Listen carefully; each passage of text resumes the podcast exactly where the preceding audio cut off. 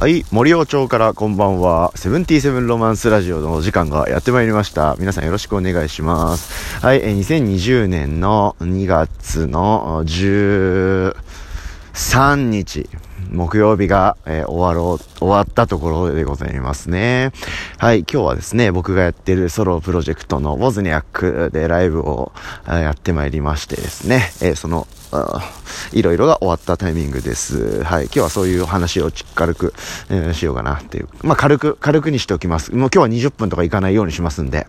はい。ざっと、えー、思いと感謝を伝えて終わります。はい。今日はですね、あの、すげえ急だったんですけど、解禁されて、えー、まあ、1週間前ぐらいの、おそらく情報解禁だったかと思います。そしてですね、ほぼほぼそれとお、同じぐらいのタイム感で僕も、えー、お誘いをいただいたイベントだったんですが、はい。はい。去年の9月にも、えー、その、まあ、パフォ、ショーケースは、に近いのをやってるんですけど、トーマス・プリジェンというですね、えー、世界、まあ、完全に世界的なスーパードラマはですね、はい、あの、どういう、こう、プロジェクトとか、バンドとかに参加してドラム叩いてるかっていうのは、もう調べたら調べたほ調べるほどずっと出てくるので、ぜひ皆さんチェックしてみてくださいという感じなんですけれども、まあ、マーズ・ボルタとかよく言われてますよね。まあ、マーズ・ボルタの、えー、ドラマーって1人辞めてて、その後任のドラマーとして、えー、登場したんですけど、公認で、えーいきなり登場して、なんだよこいつやばすぎんだろうっつって、一躍世界的なドラマーになったっていう印象を僕は持ってるドラマーなんですけど、もうほん、半端じゃないんですよね。そのトーマスがあソロでライブやるよっていうことで、それにウォズニャクどどうよっていう感じで、えー、去年の9月に引き続き、えー、オファーをいただいて、えー、まあ超急だったんですけど、まあ、僕、足軽おじさんなんで、あの出るよっつって出させてもらったという感じでした。はい。で、ライトの伊沢くんも今日は、えー、セッションんで、トーマスと最後にちょっとやるという予定だったみたいなんですけど、そこに伊沢くんがですね、お前も入れよと いう感じで、星くも一緒にやろうよっていう感じで、あ、いいねいいねいいねっ、つって、僕も、そういうオファーは最高って感じで速攻行くんで、で、まあ、トーマスと一緒に、ドラえもんも叩いたりして、というような、えー、1週間ぐらいで、こう、広まって、えー、開催終了まで行ったイベントではありましたけれども、あの、ものすごいやっぱり刺激的な夜でした。はい。で、オズニャックはですね、あの、そういった急、急遽にもかかわらず、やるぜっつって、こう、受けてくれた、まあ、今日はですね、えー、っと、ジュニア、通称ジュニアですね、はい、昴生と、えー、氏家の3人のセットで、えー、臨ませていただき、で、えー、そこに KMC という僕の大好きなラッパーがですね、えー、ジョインしてくれることになって、えー、最新作のですね、えー、雨乞いメトロポリスフィーチャリング KMC、えー、という激激ヤバヤバトラックがオズニャックにあると思うんですけど、それをやろうぜっていうことで、えー、ジョインしてくれて、まあ、そこに参加、あ KMC は参加して、えー、その他の曲はもう3人でやるという風な感じでやりました。はい。やばかったっすね。あの、レコーディングしたのが去年の春ぐらいで、えー、そこからですね、ま、11月に僕の自主企画ドカンってやったんですけど、そこでちょっとどうしてもりあの、スケジュール的に都合が合わなくて、KMC が参加できなかったんですよね。はい。で、ですよ。やっと一緒にやれることになって、なんで実はこう初めて合わせたんですよね。あの、ぶっつけ本番でいきなり、あ、こういうラップ乗せてきたんだ、この曲に、半端ねえって言って、衝撃受けたのが去年の3月の僕のオズニャクのワンマンだったんですよね。で、そこからレコーディングを経て、え、完成していった感じなんですけど、実はね、そういう完成した状態で、え、お披露目するのは初めてで、えー、やっぱ人、人間の声ですね、やっぱ魂の叫びみたいな、ラップっていうかもう、魂みたいな感じで KMC は僕が作った曲にフローを乗せてくれたんですけど、やっぱ人間の声っていうのはやっぱすごいですね。あまあ結構、ちょっと前になりますけど、僕人間の声に興味があるっていう風に、えー、このラジオのエピソードにも残してるんですけど、まあ、KMC みたいな、ああいうのを僕もやりたいってダイレクトに思ってるわけではなくて、そういう狭い話、具体的な話じゃなくて、あの、こ広い意味で、やっぱ人間の声が入った音楽っていうのはちょっと感じるものがちょっと、なんか演奏だけのものとはめっちゃ、ま違うものになるなという感動を受けながら、えー、そんな感傷に浸る間もない、余裕もないぐらいの熱いプレイをせざるを得ないような曲を僕作っちゃったんで、ガンガン叩いて、という風にぶちかましてまいりました。はい、また近いうちに KMC が入ったセットっていうのはまたやろうと思ってますので、えー、ご期待ください。はい。で、やっぱこう、割と急に、え決まったイベントでしたけど、割とこう、やるぜっていう風に、こう、快く、身軽に受けて、受け入れてくれるサポートメンバーのみんながいるっていうのがめっちゃ嬉しいなっていう感じた日だったんですよね。はい。で、しっかりビシッとこう、結果出すというかね、仕上げてくれてるわけですし、あのですね、まあ、今回のライブに関しては、まあこれはど裏の、裏の話なんですけど、僕の中の話というかね、はい、あの、イベントのオファーをもらって、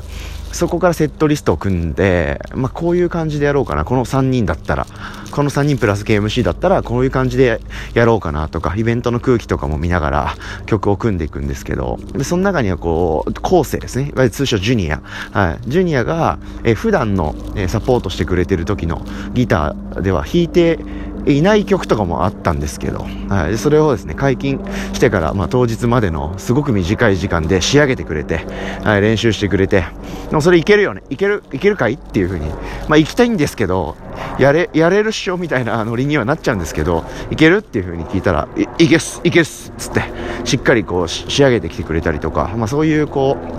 まあ、時間とか気持ちをねバシバシ僕とか、ま、表現に向けて一緒に使ってくれてるっていうのが分かるんですごく嬉しかったりしました。はい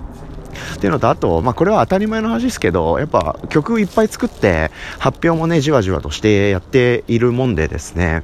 のいろんなタイプの曲があるんですよね。うん。で、やりたいんですよ。全曲。もちろん。はい。で、え、その時々によって、こう、僕の中でホットな曲とか、あまあ、そういうねホ、ホットな曲があれば、ホットじゃない曲も、あの、相対的に出てくるもので、やりたい空気の曲と、かがあるわけなんですよね。まあ、バンドとか、まあ、音楽をやってる人ってみんなそうだと思うんですけど、はい。でもですね、あの、総じてどの曲だってかっこいいんですよね。で、どの曲も披露したい気持ちはあるんですけど、例えばこれバン、バンドで行ったり、こう、みんなのメンバー、例えば、うん、6人組のバンドだったとして僕が、ボズニャックがね、はい、いつもそうだったとしたら、やっぱ6人の意見とか考えがあったりし、するし、まあ、バンドでいう動きですると、やっぱシーズンとか、やっぱその全体の流れとかムーブメントとかがあるもんで、はい、割とね、セットリストって、あの、中止、なんか、なんていうんですか、あの、鉄板セットリストみたいになりがちなんじゃないかなって僕思うんですね。やる側としてもそうだし、見に行ってる側でもそうなんですけど、やっぱこう、ソロになると、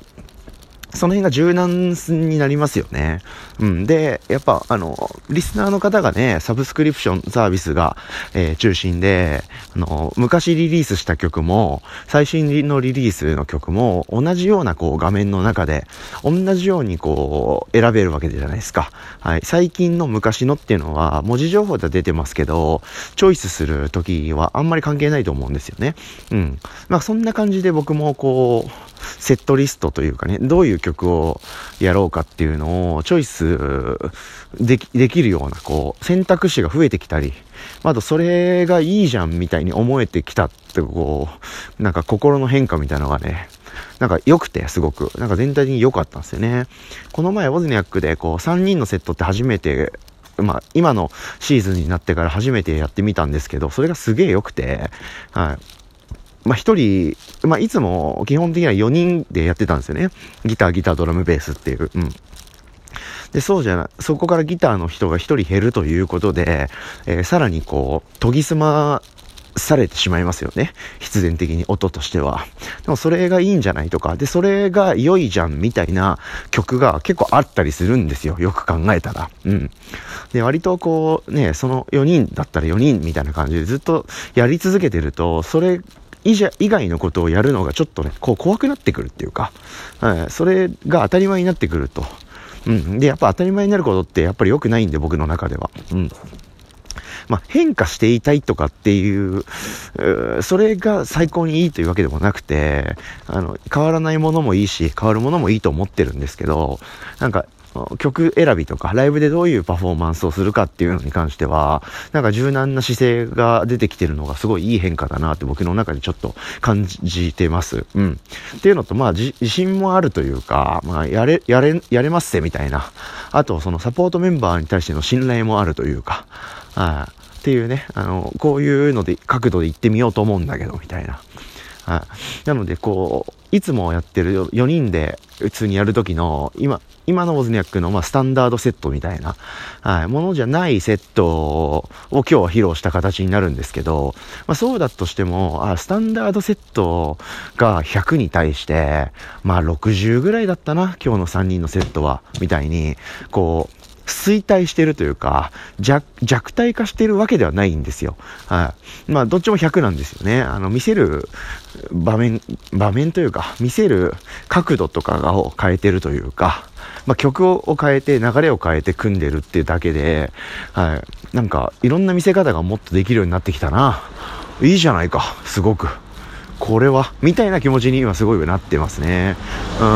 なんで、まあ、バンドっていうフォーマットでは、えー、現状はね、表現し続けていきたいので、そうするとやっぱベースというか低音を操る人、ビートを操る人、上物を操る人、みたいな感じで、はい、3人以上は必要なんじゃないかなって僕の中では思うんですけど、うん。なんかそういうフォーマットもいいし、えー、スタンダードのね、4人のフォーマットもいいし、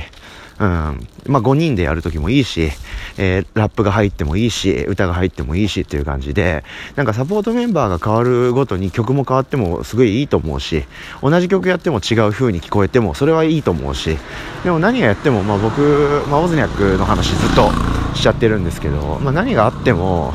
あの、僕の表現みたいな感じでブレないというか、しっかりやれ、ややれてるっしょ。熱いっしょ。間違いないでしょ。みたいな、ものが出せてる感じがしてて、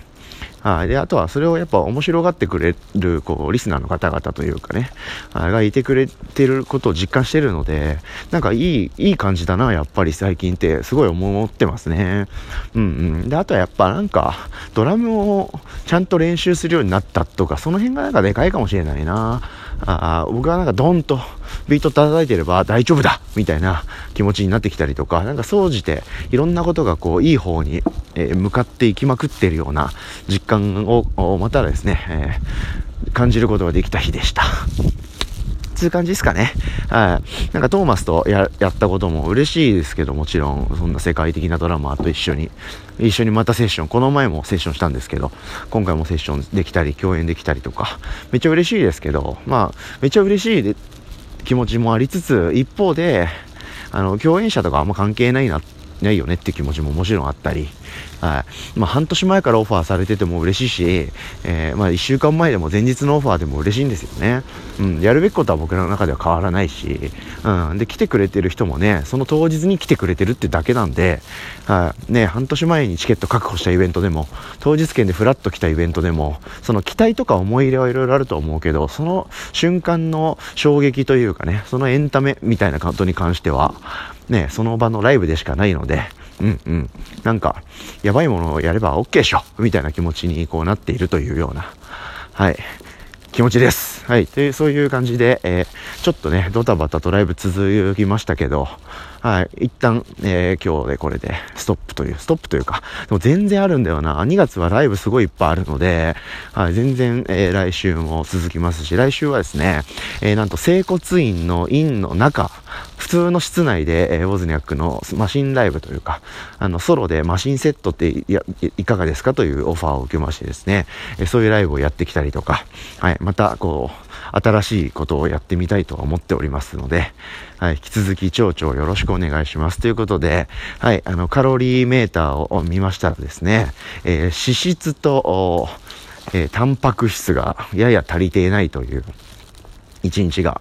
えー、それで一日が終わってしまいそうだったんで、もう正直ね、は今日最初にご飯食べてから8時間以上経ってるんですけど、はい、それよりは、そのメーターをちゃんと維持するってことに今の僕は重きを置いてるので、はい、今からちょろっとだけ、えー、脂質とタンパク質、